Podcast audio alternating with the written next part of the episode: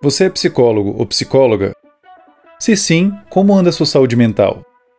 Caso você não seja psicólogo ou psicóloga, já parou para pensar em como deve ficar a cabeça de alguém que lida diariamente com as dificuldades e o sofrimento de tantas pessoas para conseguir ajudá-las?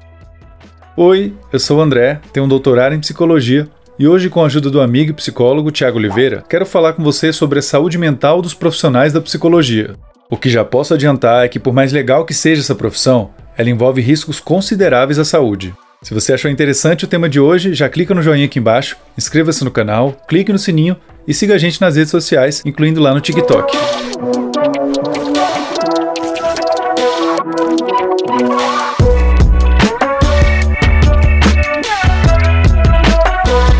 Trabalhar em alguma área da saúde muitas vezes significa ter que lidar constantemente com o sofrimento dos outros. Por esse e por outros motivos, ser da área da saúde, ironicamente, é um fator de risco para a saúde da própria pessoa. Hoje nosso foco será a psicologia, mas muito do que comentaremos também se aplica em parte a profissionais da medicina, da farmácia, da enfermagem, da assistência social e de outras áreas da saúde. De acordo com um estudo publicado no mês passado, foram identificados 159 casos de suicídio por parte de profissionais da psicologia entre 2003 e 2018 nos Estados Unidos, sendo que o número real de casos deve ser maior. Cerca de metade deles sofriam de alguma condição psicológica, sendo que transtornos depressivos e de ansiedade foram os mais comuns. Desse grupo de pessoas, apenas 43% estavam procurando tratamento, isso ilustra um fato preocupante e já identificado em outros estudos sobre profissionais da psicologia. Embora eles entendam a importância de cuidar da saúde mental, muitos deles negligenciam a própria saúde mental. Não é à toa que profissionais da psicologia exibem um risco mais elevado do que a população geral de exibir transtornos depressivos, de ansiedade, ligado ao uso de substâncias e síndrome de burnout. De tanto se expor rotineiramente a conteúdos pesados, como aqueles envolvendo traumas e suicídio, um psicólogo ou psicóloga pode até mesmo ir perdendo um pouco da sua capacidade de empatia e compaixão pelos outros, algo conhecido como fadiga por compaixão. Isso pode fazer com que o profissional tenha uma maior dificuldade em realmente ajudar os seus clientes, já que a empatia costuma ser essencial para que ele os entenda e os acolha da melhor maneira possível. Lidar com clientes que estão vivenciando alguma forma de sofrimento grave, como psicólogos fazem rotineiramente, pode ser bem desafiador. Muitos profissionais já tiveram que lidar com situações mega estressantes ou constrangedoras, como interagir com clientes que questionam sua competência, não cooperam, assediam, ofendem ou até mesmo agridem. Como já explicamos em outro vídeo, viver situações estressantes com muita frequência não faz bem para a saúde mental de ninguém. Por mais que psicólogos detenham mais conhecimento sobre como a mente funciona, eles também são suscetíveis a várias das mesmas influências que qualquer ser humano é, inclusive a essa de se prejudicar com o estresse constante. Em alguns casos, psicólogos podem passar a exibir sintomas do transtorno do estresse pós-traumático após serem expostos ao relato de clientes que tiveram experiências traumáticas, e isso é conhecido como estresse traumático secundário ou traumatização vicária.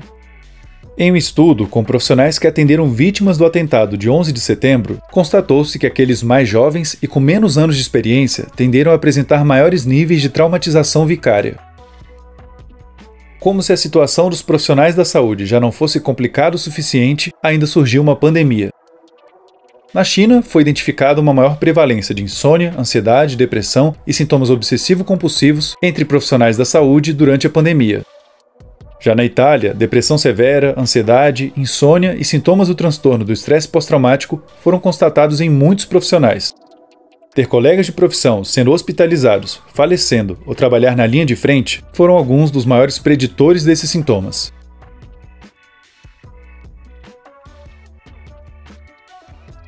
A desvalorização da profissão e a falta de realização profissional são outros fatores que também estimulam insegurança e prejudicam a saúde mental dos psicólogos.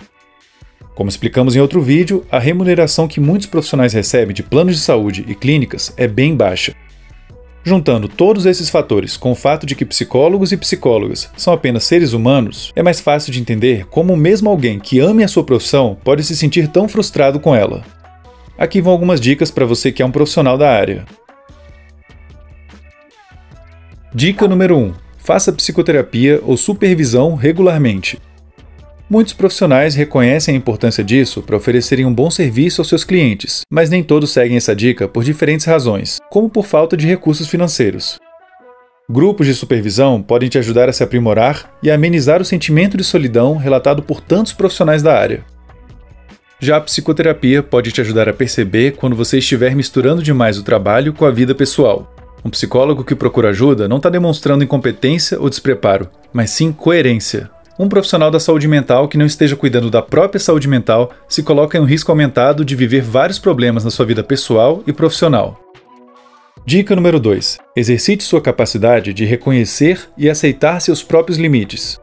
Dentro ou fora da psicoterapia, fique mais atento às suas reações psicológicas diante de casos mais desafiadores ou do seu cotidiano profissional. Você já se flagrou torcendo para que um certo cliente desmarque a próxima sessão? Você tem se comprometido com uma quantidade muito grande de clientes por semana?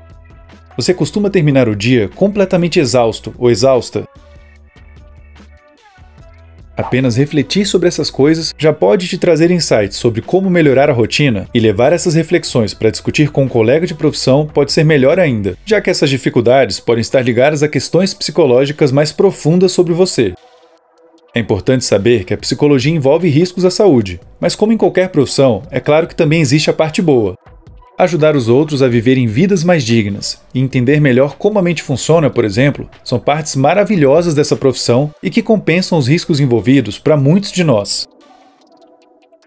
Por mais estranho que isso pareça, muitas das pesquisas sobre as quais falamos aqui não são tão discutidas em cursos de psicologia e nem entre os profissionais da área. Disseminar esse tipo de conhecimento entre estudantes e profissionais da psicologia pode auxiliar na prevenção de muitos problemas, e você pode nos ajudar nisso mandando esse vídeo para os psicólogos e psicólogas que conhecer. Da próxima vez que se encontrar com um psicólogo ou psicóloga e gostar do seu serviço, dê um feedback positivo e detalhado. Por menor que isso pareça, pode fazer toda a diferença no dia dele ou dela. Trabalhar com a psicologia pode ser muito gratificante, mas não se precaver dos riscos envolvidos pode custar um preço alto. Se você se interessa pela psicologia, mas não é formado nessa área, um ótimo ponto de partida para você entender mais sobre a mente humana é o meu livro, O Ser Humano Manual do Usuário: As Origens, os Desejos e o Sentido da Existência Humana. Você pode comprá-lo no link que está aqui embaixo na descrição do vídeo. Fica aqui mais uma vez o nosso agradecimento especial a todos os apoiadores do Minutos Psíquicos. Vocês motivam muito a gente a continuar fazendo vídeos e se você gosta do nosso trabalho, mas ainda não é um apoiador, clique em Seja Membro aqui embaixo para saber quais são os benefícios exclusivos que a gente oferece em troca do seu apoio. Você também pode fazer uma doação direta para o canal através de um Pix e o QR Code para fazer isso está aqui na tela. Hoje falamos sobre como anda a saúde mental dos psicólogos e psicólogas vimos que esses profissionais possuem uma chance maior de apresentar transtornos depressivos, de ansiedade e estresse.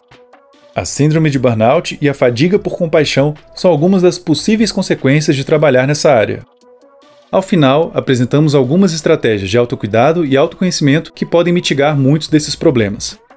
Se você quiser contribuir com a saúde mental desse psicólogo que vos fala, não deixe de clicar no joinha aqui embaixo, comenta a sua opinião, inscreva-se no canal e segue a gente nas redes sociais. Um vídeo que é um bom complemento ao de hoje é o que a gente fez sobre as diferentes abordagens na psicoterapia.